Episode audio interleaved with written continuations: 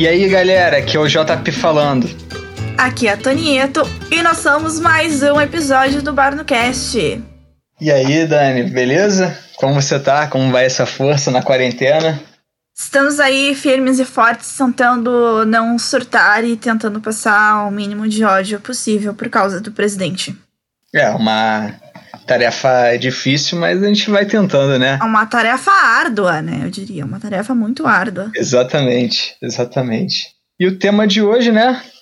Qual vai ser, Dani? Quer dar o pontapé aí, falar um pouco para depois eu adentrar, que é um tema pertinente, né? Tema interessantíssimo. Temos temas polêmicos. Aqui a gente gosta de quê? A gente gosta de assuntos polêmicos. Aqui a gente gosta é de, é de treta. Gosta de falar mal do capitalismo e dos Estados Unidos aqui. Por favor, fala mal do capitalismo, até porque a gente descobriu que temos vários ouvintes norte-americanos, estadunidenses aí, e deu mal, não falando que a gente não gosta deles, né? Mas saber que eles são e tem culpa no cartório, né? Então, assim, a gente Exatamente. vai botar na ferida.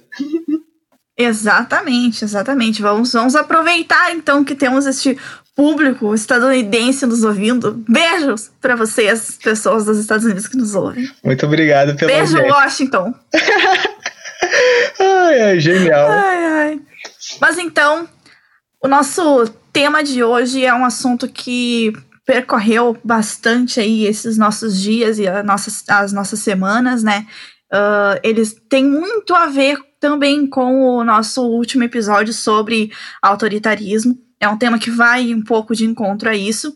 E dado então a tudo que eu e o João nós ouvimos falar durante essa semana, nós escolhemos conversar hoje com vocês sobre as pautas identitárias e como o capitalismo se apropria delas. Muito bom. É exatamente isso. É um tema bastante pertinente.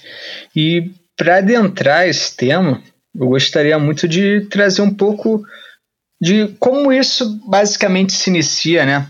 Como a gente começa a pensar esses processos, essa agenda capitalista somada a uma lógica propagandista, obviamente, e como se molda o que a gente vai chamar de sociedade do consumo, que, enfim, é um termo bastante usado para representar esses avanços que ocorreram no início do século XX, no sistema capitalista, e basicamente é onde ele se inicia, né? Quem dá esse pontapé inicial como grande potência aí do novo século seria. É quem? É quem? Quem? Conta pra mim, João. Quem é? Quem é? Estados Unidos. O grande Estados ah, Unidos. Como não? Como não? Como não, né? E, enfim, basicamente isso, isso vai se espalhar pelo mundo, né?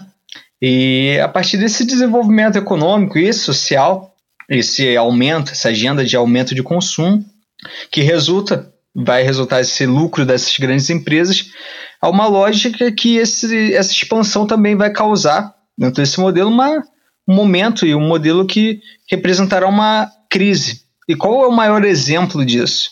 O maior exemplo disso está bem no início do século, quando a gente tem o American Way of Life, a partir desses processos de avanços tecnológicos, esse estilo de viver americano pautado pelo consumo, pelo bem-estar social. É, o capitalismo. O capitalismo, enfim. E como ele, ele é a intensificação, no caso dessa problemática, as consequências dela, dentro dessa crise de superprodução das fábricas, esses, esses grandes estoques, esse mercado consumidor que, infelizmente ou felizmente, né, para alertarmos, não foi capaz de absorver essa produção, gerou a famosa crise de 29. E daí a gente vai entrando, né, e pensando mais sobre o que vem no além disso, né? Como essas, essas propagandas, esses processos foram, foram resultantes desse, dessa ruptura, dessa, dessa crise que desvelou, né? abriu a cortina para os horrores do que é que a propaganda não a propaganda infelizmente tenta maquiar, mas eh, tem coisas que não dão para maquiar, né? Sim, a sociedade de consumo americana, americana não, estadunidense, é algo assim impressionante, né? Quando, quando eclodiu a crise de 29, né? A gente pôde perceber isso muito bem, né? Uh, Para quem não lembra ou não tem uma recordação muito boa, porque isso é, isso é um tema muito bem abordado nas aulas de história da escola, né? A crise de 29, ela é muito, muito importante para a gente entender diversos fatores que vão acontecer no mundo depois, né? Para quem não sabe, então, a crise de 29 foi uma crise que o sistema econômico estadunidense passou, aonde eles tiveram assim, o sistema econômico deles inflou muito, porque eles tinham uma produção muito grande, o consumo não dava conta e aí assim, desbancou a economia deles de um jeito assim absurdo. E quando isso veio à tona, assim, se tentou maquiar isso com algumas propagandas e tudo mais, mas não deu muito certo, né? Isso, isso provou para nós, né, o, o que é um pouco dessa sociedade de consumo americana, né? Exato, exatamente. Enfim, é, e basicamente trazendo esses elementos, a gente vai pensando também aquele o contexto, o próprio contexto da globalização, que é um tema também que vai estar em voga e bastante relacionado com isso. Para isso, eu tava eu trouxe primeiro duas referências importantíssimas, o por uma outra globalização do Milton Santos e uma resenha do estudante, mestrando Cleiton Sampaio de Farias, da Universidade Federal do Acre, que ele faz uma resenha muito interessante de, desse livro, que é bastante importante. Tanto a resenha quanto o livro são de leitura fácil, mas conforme o tempo que você tiver disponível, você escolhe o que for melhor e mais adequado para o que você está passando. Mas são duas referências aí que nós vamos deixar. Para isso, a gente vai pensar um pouco assim nesse contexto da globalização, né? Primeiro, o que o Milton Santos traz é mostrar como fábula, né? Como o enfoque e como se deu o andamento desse processo da criação e instalação dentro desses espaços nacionais, dos estados, é a construção dessas normas de reprodução do capital dentro dos territórios, as contradições existentes nesse processo, mas que é vendido como algo novo, algo bom. Então é a fábula da globalização. O segundo, que ele aborda no, no, tanto na resenha quanto no, no livro, é mostrar a globalização como a perversidade, esse enfoque da violência do dinheiro e da informação, no caso, na busca pela essa mais-valia universal, essa expansão desses mercados capitalistas. E, por fim, a questão que o Milton Santos deixa para a gente é mostrar a globalização como ela pode ser uma possível outra é, globalização, uma globalização a serviço, no caso da cidadania, que é bem importante sempre a gente pensar novos mundos, até porque, dentro dessa, dessa análise, trazendo aí o dado que está até presente no Banco Mundial, é, se lançar no um Google por Banco Mundial, será necessário três planetas para manter a busca do estilo de vida da humanidade. Você vai cair dentro de, um, de uma notícia, de uma matéria, onde há uma estimativa que é necessário de 3 a 4 planetas de recursos naturais para que a humanidade tenha um padrão de consumo que é o nível atual dos Estados Unidos, da sociedade estadunidense. É bizarro, né? Só por isso. É muito bizarro, é muito bizarro. Uh, eu e o João, a gente estava quando a gente viu essa matéria, a gente até comentou, nossa, eu queria tanto que isso fosse fake news. Mas, tipo, não é fake news, sabe? É, é, é, bizarro pensar que a gente precisaria de três terras, sabe? Tipo, três planetas terras para manter o consumo uh, dentro dos padrões do consumo estadunidense, né? Não, isso é, isso é uma lógica perversa, né? Se a gente se ater aos números, se ater às notícias, seria muito mais fácil se a gente, enfim, acreditasse que a Terra é plana e o mundo é divino e maravilhoso, né? Mas, infelizmente, não, não, tem como, né? A gente tem esse compromisso com a verdade e, e enfim, é, é... E ela vai nos libertar. Ah, ela vai, obviamente, nos libertar. Até porque dentro dessa sociedade do consumo, pautado nessa, nessas questões, a gente vai ter o grande problema da obsolescência programada e como ela gira num fator cíclico que ela aumenta o consumo, porque os produtos têm um, uma vida útil já delimitada. A partir desse aumento, há uma demanda por mais recursos naturais, o que aumenta e maximiza a produção de lixo, o que leva a um problema ambiental, o que, enfim, discorre em todo esse processo que a gente está vivendo e essas, esses fatores que são dados para nós atualmente. Mas, enfim, e tem números, bastante, bastante números aí para a galera da estatística, A Dani gosta bastante disso, de bater nos Estados Unidos com números. E eu Porque tu não tem como refutar, meu. Como é que tu vai refutar o, o, número, meu? Como é que tu vai falar que o dado é mentira? Não tem como tu brigar com o dado. A melhor coisa quando tá discutindo sobre os Estados Unidos é tu jogar dado na pessoa. Tu joga o dado, como é que a pessoa vai refutar o dado? Não tem como. Não tem como. Meu, essa seria a frase. Essa frase da Dani, da Dani é uma frase que, olha, eu amo. Eu amo. Um dia eu vou tatuar e vou escrever embaixo Dani Toneto. Ou Toneto Dani. Não dá. Toneto Dani para brigar com o número. E ponto. Não dá para brigar com o número. Não, não dá, dá, não dá. Genial, é ótimo isso. Dito isso, né, agora que a gente já entendeu um pouquinho como funciona essa sociedade de consumo, uh, o que, que o consumo implica na nossa vida, uh, eu quero conversar então um pouquinho sobre a questão das pautas identitárias, né, ou do identitarismo, né, o que seria isso? Assim, eu fui em busca de vários artigos para trazer aqui para nós, mas assim, todas as os autores de referência que eu encontrei, eles são estadunidenses ou têm a sua literatura basicamente em inglês. Eu achei um pouco complicado isso, porque não são todas as pessoas que têm acesso ao inglês, e justamente o ponto central do nosso podcast é que seja algo acessível, né? É trazer conhecimento de forma acessível, é disseminar conhecimento de uma forma que seja acessível, né? E uma linguagem fácil a todos também. Então, eu fui em busca de coisas em português e eu achei muito interessante um vídeo de um canal do YouTube chamado Tese 11. A moça lá do Tese 11, que eu esqueci o nome dela agora, como é que é o nome dela? É, Sabrina Fernandes essa moça aí. Que a moça, então, ela trouxe uh, vários autores e ela explicou muito bem sobre esses autores.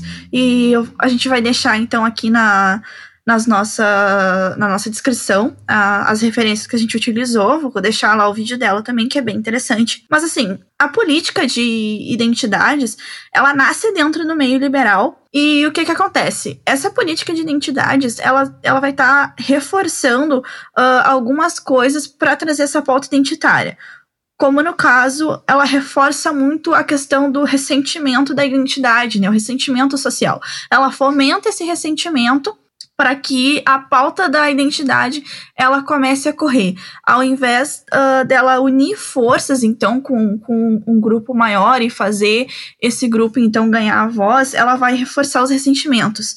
Isso, um exemplo muito bom disso é quando a gente começa a pensar também na, na questão dos negros e de, da patrimonialização da dor, né? Quando a gente geralmente vê filmes sobre negros, geralmente são filmes que falam sobre escravidão, são filmes tristes, são filmes sofridos, são filmes que a gente chora. Eu não tô dizendo aqui que a gente não tenha que falar de escravidão, que a gente não tenha que assistir coisas sobre escravidão, que a gente não tenha que lembrar sobre escravidão. A escravidão foi algo horrível, a gente tem que olhar coisas sobre escravidão, tem que entender a escravidão, e aí sim poder combater. A gente não pode deixar e esquecer que isso aconteceu né? Exato. A gente tem que sempre reforçar e lembrar disso para que isso nunca mais aconteça de novo. Mas toda vez que a gente se depara com alguma coisa relacionada a negro, sempre remete a esse passado sofrido, a essa coisa triste. Reforça o ressentimento. Não existe uma sessão uh, que, que traga uh, um protagonismo para o negro ele sempre vai ser aquela coisa triste onde vai ser reforçado o ressentimento, o sofrimento, né? É como se o sofrimento ele, ele tivesse algum tipo de virtude, quando a gente sabe que não. Uh, recentemente, assim, a gente tem algumas mudanças em relação a isso. A gente tem aí em voga muito, muito grande o filme do Pantera Negra, né? Que é um filme que mostra muito do protagonismo negro, assim, de uma forma excelente, né? Um filme que tem atores negros, que a maioria dos atores uh, são negros e não, não trata sobre tristeza e sobre escravidão e gente sendo chicoteada e aquela coisa toda, né? É um filme que reforça, então, a força do negro, outras questões que, que vão para além, né? Nem, nem tudo precisa ser triste, né? E isso, isso é muito bom. Então, agora que a gente já entendeu um pouquinho sobre as, as pautas identitárias, as políticas identitárias, a gente entra nessa questão da, da propaganda, né? Essas pautas identitárias, como elas nascem no meio do liberal, elas começam a ter uma disseminação muito grande uh, nos meios de comunicação e até dentro da própria propaganda. E um dos pontos que fez a gente pensar nesse episódio é justamente o fato de que na semana passada, ou retrasada, não lembro bem, Uh, algumas empresas, então, empresas uh, multinacionais muito grandes, elas tiraram o seu dinheiro do Facebook porque o Facebook é frouxo, por assim dizer, com o discurso de ódio. Né? Elas disseram que elas não vão compactuar com o Facebook enquanto o Facebook não tiver regras mais rígidas para pessoas que, que têm discurso de ódio. E o que, que elas fizeram então? Elas tiraram dinheiro do seu do Facebook, elas pararam de alimentar o seu algoritmo dentro do, do Facebook. Né? Não é que elas tiraram do ar as suas páginas do Facebook, as páginas continuam lá, elas só não continuam uh, investindo então no algoritmo. E quando a gente vê esse tipo de coisa, a gente fica, nossa, essas empresas elas são muito legais, essas empresas elas são muito massas, elas estão apoiando a causa negra, elas estão apoiando a causa da identidade, elas estão apoiando várias coisas muito legais. Mas quando a gente chega um pouquinho mais perto e começa a olhar com um olharzinho um pouco mais crítico, a gente começa a perceber que não é bem assim. E quando a gente percebe que não é bem assim, a gente começa a cavocar e começa a achar algumas coisas. Então, a partir desse pensamento, eu e o João nós começamos a, a, buscar algumas informações sobre essas empresas e sobre a saída dessas empresas e o que, que essas empresas pensam. Só para vocês terem uma ideia, eu selecionei a, as empresas que a gente mais conhece aqui no Brasil e tem os números aqui de, do valor que elas tiraram do Facebook. Então, a Adidas e a Reebok tiraram 12 milhões e meio de dólares, a Coca-Cola tirou 20, 22 milhões de dólares. A Hershey's, aquela do chocolate, tirou 32 milhões e meio. A HP tirou 24 milhões. A Puma, 2 milhões. A Unilever, 42 milhões. E a Starbucks, 95 milhões. Então, assim, é muito dinheiro. Muito, muito, muito, muito dinheiro essas empresas elas tiraram esse, esse valor por mês do Facebook. Então, no mês de junho, elas não vão pagar isso para o Facebook para alimentar o seu algoritmo, exceto a Starbucks, que tirou dinheiro para o resto do ano. Então, a Starbucks ela não vai investir no seu algoritmo no Facebook até o resto do ano. E então a gente começa a pensar, né? Nossa, essas empresas elas tiraram seu dinheiro, agora o Facebook vai, vai ficar quebrado, eles perderam o valor de mercado, o Zuckerberg vai ser obrigado a fazer alguma coisa. Mas aí a gente tem que pensar um pouquinho em como justamente funciona né, essa sociedade norte-americana uh, com relação ao, ao consumo e relação à, à propaganda, né? Então, quando a gente se coloca a pensar essa questão da, da propaganda dentro do, dos, Estados Unidos, dos Estados Unidos, isso é muito forte, né? Eles têm um, apelo de propagandas, assim, muito bons. Uh, se a gente for sentar na frente da televisão um dia e ficar cuidando dos comerciais, os comerciais que provavelmente vão chamar mais a nossa atenção são os comerciais das empresas que são estadunidenses, norte-americanas, né? E isso não é à toa. Ah, isso não é à toa. Eles realmente são muito bons em propaganda, porque, como o João já disse, eles têm uma sociedade muito bem pautada no, no consumo e a propaganda é o maior meio que eles têm para atingir isso. Quando essas empresas elas tiram isso do Facebook e alegam que estão fazendo isso em função uh, do discurso de ódio, que elas não concordam e que elas não querem mais, a gente tem que pensar que essas empresas elas têm consumidores e que esses consumidores eles geram lucro que esses consumidores eles são negros, eles são brancos, eles são LGBT, eles são mulheres, eles são todos os tipos de pessoas. E justamente eu fico imaginando, então, né, as pessoas lá dentro da, da Coca-Cola, sabe?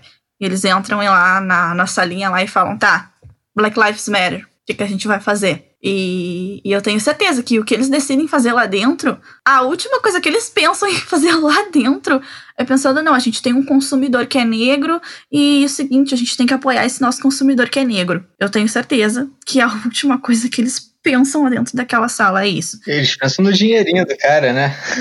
Exatamente, esse consumidor negro, ele consome, ele tem dinheiro. A gente sabe que tem havido muito desses boicotes a determinadas marcas, né? Aqui no Brasil, principalmente, né? Com relação, por exemplo, às lojas da Avan, né? As pessoas não têm mais comprado na, na nas lojas da Avan e tudo mais, com relação a, a questões políticas mesmo, né? a, a, as pessoas elas têm se organizado e têm boicotado essas marcas. Não, não tem sido tão diferente assim nos Estados Unidos. Esse posicionamento dessas marcas tem muito a ver com isso, sabe? Elas devem fazer, elas devem não, elas fazem contas e, e estatísticas e, e, pesquisas que vão provar por A mais B que se elas uh, se posicionarem contra, então, se elas tirarem dinheiro do Facebook em função do discurso de ódio, elas não vão perder o seu consumidor que é que é conservador. E elas também não vão perder o seu consumidor que é progressista, que tem as pautas progressistas. O princípio central deles é não perder o dinheiro, é não perder tanto o consumidor que é conservador como o consumidor que é progressista. Isso definitivamente não tem a ver com a questão deles serem uma empresa legal, deles terem pautas identitárias, eh, deles apoiarem uh, certos discursos. E para provar isso, hoje, né, domingo, dia 12 de julho de 2020, à tarde, enquanto eu e o João estávamos nos preparando para gravar esse episódio, nós descobrimos um, um vídeo. Uh, você que está nos ouvindo agora, pegue seu celular. Eu vou esperar você pegar seu celular. Exato. É, é, pegue seu celular. É fantástico. Isso daí foi assim. Foi até engraçado, apareceu hoje, né? Foi... Sim, parece que, que casou muito. Assim. Casou assim, é, nas, nos preparativos. Foi uma das primeiras coisas que eu vi no Instagram quando eu entrei hoje. Aliás, até deixar o nome da. Antes da gente entrar, vou deixar o nome das, das pessoas que eu. Enfim, que trouxeram isso para mim. Primeiro, é uma atriz, uma atriz fantástica, carioca, mulher trans, chamada Gabriela Lohan. Ela, eu acompanho o trabalho dela há um tempo, enfim, acho ela fantástica e ela trouxe uma denúncia feita por uma outra influenciadora digital, artista também, chamada Roma Gaga. Mulher. Pegue seu Instagram, também. pegue seu celular, abre seu Instagram e pesquise lá, Roma Gaga. Roma Gaga aí lá vocês Gabriela vão... Lohan. Sigam Isso aí. Enfim. Sigam lá.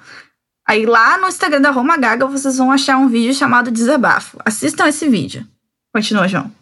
Aí dentro desse vídeo há um, como bem diz, um desabafo que ela está criticando o Tinder.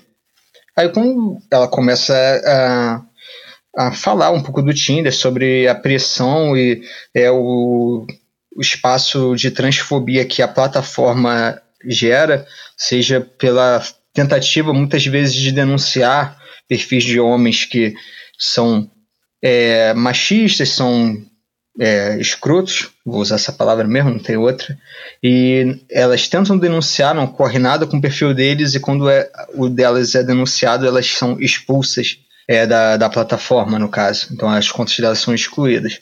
É, dentro dessa crítica, dentro da questão de é, ou botar homem ou mulher, não ter ser um, um espaço que ela já está falando que é hostil, ela não está criticando mais só isso Aliás, ela deixa bem elucidado no, no vídeo que é um ponto de não estou mais falando, porque já tentei muito tempo falar essa plataforma é excludente, essa plataforma não comporta e não quer mulheres trans, pessoas trans em geral.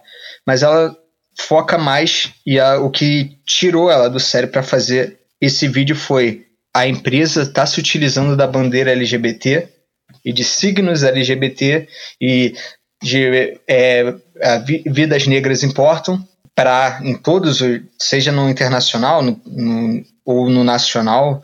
Se você botar Tinder Brasil ou Tinder, enfim, você vai ver no Facebook, no Instagram, no Twitter, as bandeiras lá no logo.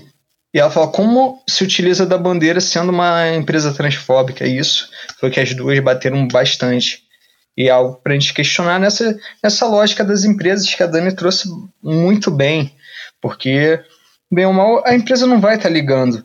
Aliás, eu acho que é muito confortável só tirar o dinheiro, porque, como a Dani bem trouxe, nessa perspectiva, ela só vai lá, tira o dinheiro, mas se a gente for ver, saindo um pouco da bolha, você for em qualquer página sei lá, da direita desses grupos extremistas, eles vão estar tá criticando o Facebook. Se você vê uma página da, da esquerda, a galera vai estar tá criticando o Facebook. Então eles pegam algo que, assim, é criticado dos dois lados, tiram dinheiro, não vai muito que bater dentro da, dos consumidores deles, eles não vão perder em consumo e vão estar tá tirando o dinheiro. Não é também defendendo, deixem o dinheiro no Facebook, coitado do Facebook, mas também para dizer que não é algo que é muito difícil deles fazerem para defender essa é, e pensando nessa lógica também, essas empresas, com exceção da Starbucks, elas tiraram dinheiro no mês de julho. E foi todo um alvoroço. Essas empresas elas postaram nota falando a gente vai tirar dinheiro do, do Facebook um mês e não sei o que, pipipipopopó, e Black Lives Matter, e, e contra o discurso de ódio e tudo mais. Lindo, maravilhoso, perfeito. Entra lá mês que vem e procura se essas empresas pagaram o Facebook. Vão pagar, vão pagar. O mês de agosto elas vão voltar a botar dinheiro no Facebook. Eu tenho certeza, se não for em agosto, vai ser em setembro, entendeu? Vai dar um tempo, a gente vai esquecer disso. E elas vão vai esquecer disso. Exato. A gente tem memória curta. E elas vão colocar dinheiro lá de novo. Entendeu? Com exceção da Starbucks que vai voltar a botar dinheiro no que vem. certeza é, Esse daí é a única, a única que a gente tem certeza, né? E, é, e essa questão mesmo, né? É, dentro da. Até dessa, dessa questão aí, tem um, um outro artigo aí que a gente vai estar tá deixando na, na descrição, que é uma, a chamada é a propaganda e a arte de adequar comportamentos em prol do capitalismo. É da Tiffany Postali, uma mestra em comunicação e cultura e professora da Universidade de Sorocaba, que ela aborda muito essa questão para a gente realmente se atentar aos anúncios e como podemos considerar que a propaganda, no caso, também não deixa de ser um mecanismo para buscar adequação dessas práticas sociais em prol do capitalismo. Enfim, no início, como eu bem disse, eu trouxe aquela, aquela perspectiva histórica assim da sociedade de consumo no começo do, do século XX, a gente vai ver que na década de 60 e 70 isso daí já vai mudando. Aí também deixar aí o, o um trabalho da Tassiane é, Cajueiro, Cajueiro Santos, chamado A Sociedade de Consumo e a Comunicação nas Obras Iniciais de Jean Baudrillard, onde ela diz que, enfim, Baudrillard, junto, que também é um, é um nome meio questionado, assim, meio polêmico na academia, mas é um, enfim, trabalho extenso dele sobre sociedade de consumo merece leitura. Aliás, o livro do Baudrillard sobre sociedade do consumo é uma excelente leitura, onde, enfim, naquela década de 60, 70, ele e os outros demais pensadores franceses já se debruçaram sobre esse fenômeno, no, esse novo fenômeno, no caso, no pós-guerra, que emergia dentro da sociedade do consumo francesa, dessa nova cultura já alicerçada sobre esses signos, o resultado dos meios de comunicação de massa, os avanços dessas técnicas de se tornar um fator estruturante desse novo sistema de consumo, tanto da sociedade francesa, como, enfim, estendido à Europa, ao, ao continente americano todo, mais precisamente ao norte. É, essa, essa noção somada com trazendo para a atualidade essa questão de pare de lucrar com ódio, que o, esses, os movimentos exigem o Facebook a tomar essas medidas mais rígidas e as grandes empresas fazem esse boicote, é algo que a gente está vivenciando agora e a gente tem que entender esses processos.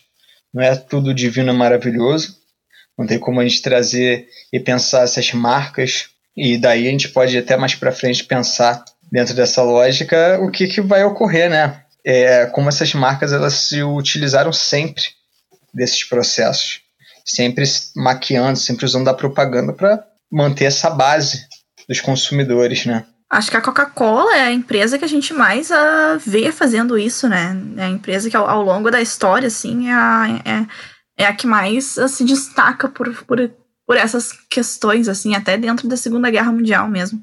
Nossa, totalmente. É, tem aqueles dados da. Assim, quando a gente vai pensar em guerra e marcas. Enfim, é, tem um, outra, outra vez uma matéria fantástica da Exame que fala das 15 marcas que começaram como produtos militares. Tem algumas que são curiosidades, tipo ah, o MM, por exemplo. Não é muito nesse fato, mas é mais uma oportunidade que eles viram, mas aí vocês lendo a exame, essa matéria da exame, vocês vão ver, mas tem outras que você vê um, em como elas se, se utilizaram do, dos conflitos para realmente crescer. Aí a gente vai ver a Volkswagen e a Porsche na criação do Fusca, você vai ver a Hugo Boss fazendo os belíssimos uniformes nazistas, né? Como elas gostavam de ser vendidas. A, a gente vai ter a Coca-Cola, que dentro daquela lógica de embargo comercial da Segunda Guerra e já tendo fábricas na Alemanha, ela não tendo a possibilidade de criar a Coca-Cola por, por causa dessa falta, enfim, dos embargos que dificultavam a entrada do, da matéria-prima para a confecção do produto, elas criaram a Fantasy, que é, depois do final da guerra, elas mudaram para só Fanta. E era feito, na época, assim, aqui na matéria fala que ela era feita de bagaços de frutas cítricas e soro de leite. Eu não tomo refrigerante, mas naquela época eu tenho certeza, quer dizer, eu não tomo mais refrigerante, mas naquela época eu tenho certeza que eu não tomaria, porque, pô, isso daí não é um pouco, nem um pouco, não, não, chama nem um pouco atenção. Você tomaria, Dani, um refrigerante de bagaço de frutas cítricas e soro de leite? Isso não chama minha atenção nem um pouco. Eu acho que é Olha, eu já muito. parei de tomar refrigerante. Eu parei de tomar refrigerante também por uma questão política, né? Aqui em casa a gente consumia muita Coca-Cola e eu sempre tive esse ranço, assim, um pouco de ranço, só um pouquinho. E aí, e aí quando eu, eu parei de tomar refrigerante, eu parei de tomar, assim, uh, produtos uh, fabricados pela Coca-Cola, né? Pela empresa Coca-Cola. Depois eu, eu cortei, assim, meu consumo de refrigerante num, num modo geral, assim, e hoje em dia, inclusive, me faz mal tomar refrigerante, não gosto. Uh, mas aí eu, eu, teria só mais um motivo para não tomar esse refrigerante. Exatamente. Então, assim, ó, se não tivesse mais nada para mim tomar e tivesse esse refrigerante, olha, eu não tomaria. Muito bom, né? E, enfim, tem também, se a gente for pensar nessa lógica das empresas que a gente mais conhece, pensar também um pouco na Disney, né? Como ela também se inseriu dentro dessa máquina de propaganda na guerra antinazista, como a gente e dentro de um portal que assim eu deixo como assim, olha, quem quiser e quem gosta de história e pô, quero ver curiosidades, busquem no portal UOL, dentro do UOL um portal chamado Aventuras na História. É fantástico.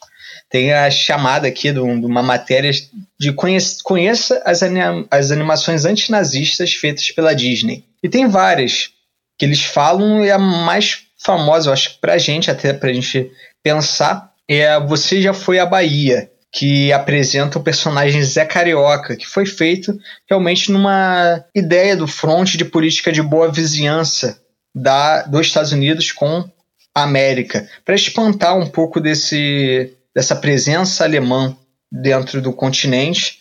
Eles criaram o Zé Carioca, que é, seria o amigo do Pato Donald, personagem brasileiro, e que estreitou um pouco essas relações de um governo que até então estava neutro no conflito, flertando um pouco até com a Itália e a Alemanha. É fantástico. Mais ou menos provando que os Estados Unidos não dá um ponto sem nó, né? Não dá um ponto sem nó, não, ele não vai fazer tipo um personagem porque ele, ah, é fofo. Olha que maneiro, vamos fazer um amigo pro Pato Donald. Ah, de que país? Ah, vamos fazer do Brasil. Ah, é um país tão legal. Não, não foi por isso, né? Nunca foi por isso. Nunca é. Nunca é, nunca é. E assim, pra até fechar isso daí, eu vou trazer aquela curiosidade que é muito maneira, assim, não, não tem muito a ver. Quer dizer, tem a ver, mas não tem a ver. Não tem a ver com comer, a comercialização direta, mas tem a ver com é você estreitar relações com um dos personagens, um dos maiores heróis da União Soviética, que foi o Zhukov. Zhukov foi um general dentre os grandes que combateram o nazifascismo, junto com Montgomery, com Eisenhower. Ele é um dos grandes líderes é, de, do, dos aliados contra o eixo. E ele provou a Coca-Cola, amou a Coca-Cola, mas ficou aquela questão pós-segunda guerra. Como um general, herói de guerra soviético, vai beber Coca-Cola? Então, Água envenenada. É complicado, né? É, é assim, fica, fica feio, fica feio. Como você vai vender somos melhores, ou assim, aquela rixa da Guerra Fria e o cara tomando uma coca geladinha. Então. A coquinha dentro dessa lógica houve um. Mas assim, não foi vamos vender. Mas também não deve ter uma malícia, né? Nunca, sempre, nunca é de graça. Mas dentro dessa lógica de uma certa amizade entre esses grandes generais, que teve até dedo do Henry Truman, presidente dos Estados Unidos na época, a, eles fizeram é, 50 engradados de Coca-Cola transparente. Então foi um, uma operação de guerra para deixar o Jacob tomar a coquinha dele sem ser atrapalhado. Se perguntasse, obviamente ele ia falar. Fingindo que era é vodka. vodka. É vodka. É vodka, é vodka. Ah, posso tomar? Não. Essa daí é a minha vodka. Vai comprar a sua.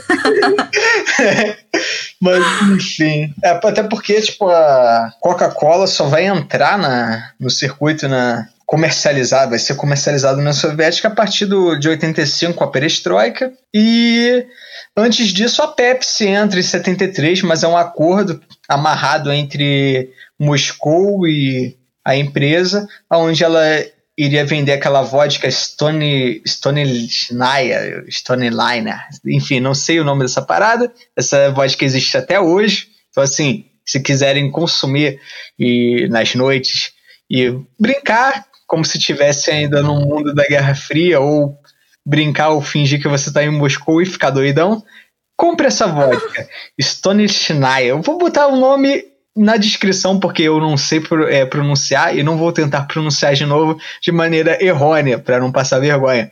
Mas enfim. Exatamente. A Pepsi vai ser vendida então nessa lógica na Rússia a, é, e essa vodka vai ser vendida no Ocidente. Enfim, é uma maravilha, né? Assim, tipo... É uma maravilha, é uma maravilha. E para encerrar, então, uh, acho que seria interessante a gente fazer aquilo que a gente sempre faz aqui nesse podcast, que é pensar isso um pouquinho dentro da nossa sociedade atual, né? E principalmente dentro do, do nosso país, que é o Brasil, né? Quando a gente começa a pensar nessas questões, a gente lembra muito uh, das questões do feminismo, né? A forma como o feminismo que é um, um, movimento que originalmente é um movimento pensado pela esquerda, é um movimento de esquerda com muitas pautas de esquerda, mas que foi apropriado também pelo, pelo meio liberal e pela direita. E a gente tem, então, a questão de, de como o feminismo também ele é comercializado, né? O que a gente vê de camiseta, bolsa, capinha de celular, assim, tudo vendido com a, a marca do, do símbolo de Vênus, né? A, que é o símbolo do, do feminismo, né? E como o capitalismo se apropriou da, da pauta do, do feminismo e começa a comercializar isso. E a gente faz o quê? A gente vai lá e compra, né? Quem, quem uh, de nós, uh, mulheres uh, feministas e pró-feministas, que, não, que nunca teve, sei lá, um caderno, com o símbolo do, do, feminismo, né? Uma roupa, alguma coisa com esse símbolo do feminismo. Pensando nessa lógica, a gente tem a questão do, do Pink Money, né? E aí a gente entra na, na história polêmica, aquela da Anitta ao longo das eleições, né? A Anitta é uma cantora que tem muitos, muitos e muitos fãs que são LGBTs, né? E durante as eleições eles cobraram um posicionamento dela e a Anitta levou muito tempo para dar um posicionamento em relação a isso, e recentemente ela tem, tem dado entrevistas, né, para conversar sobre essas questões, que ela diz que ela não, não entende muito e ela não se posiciona porque ela não quer acabar falando merda, porque ela não, não compreende muito dessas questões.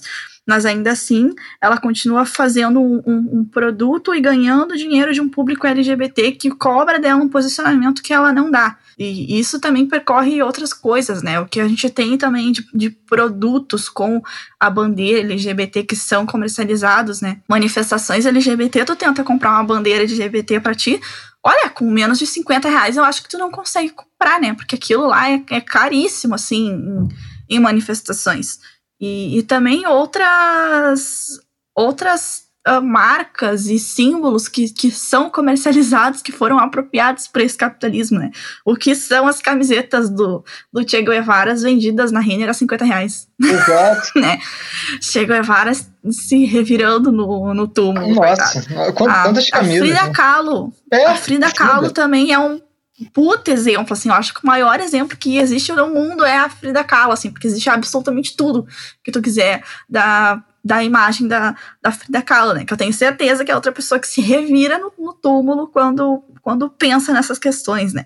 Então, o, o capitalismo, ele tomou também essas pautas da esquerda para si e ele está comercializando isso, né? E o, o, o ponto aqui não é que que você, ou eu, ou o João, que nos identificamos com a esquerda, que temos pautas de esquerda e que, e que batemos nessa questão da sociedade de consumar. Então vocês não, não compram, então vocês não, não consomem esse tipo de produto.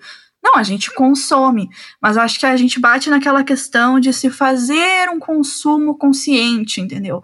Porque a lógica do, do capital e da propaganda é justamente essa, te convencer de coisas que tu não precisa, né? Exato. Fazer tu comprar coisas que tu sabe que não tem necessidade nenhuma.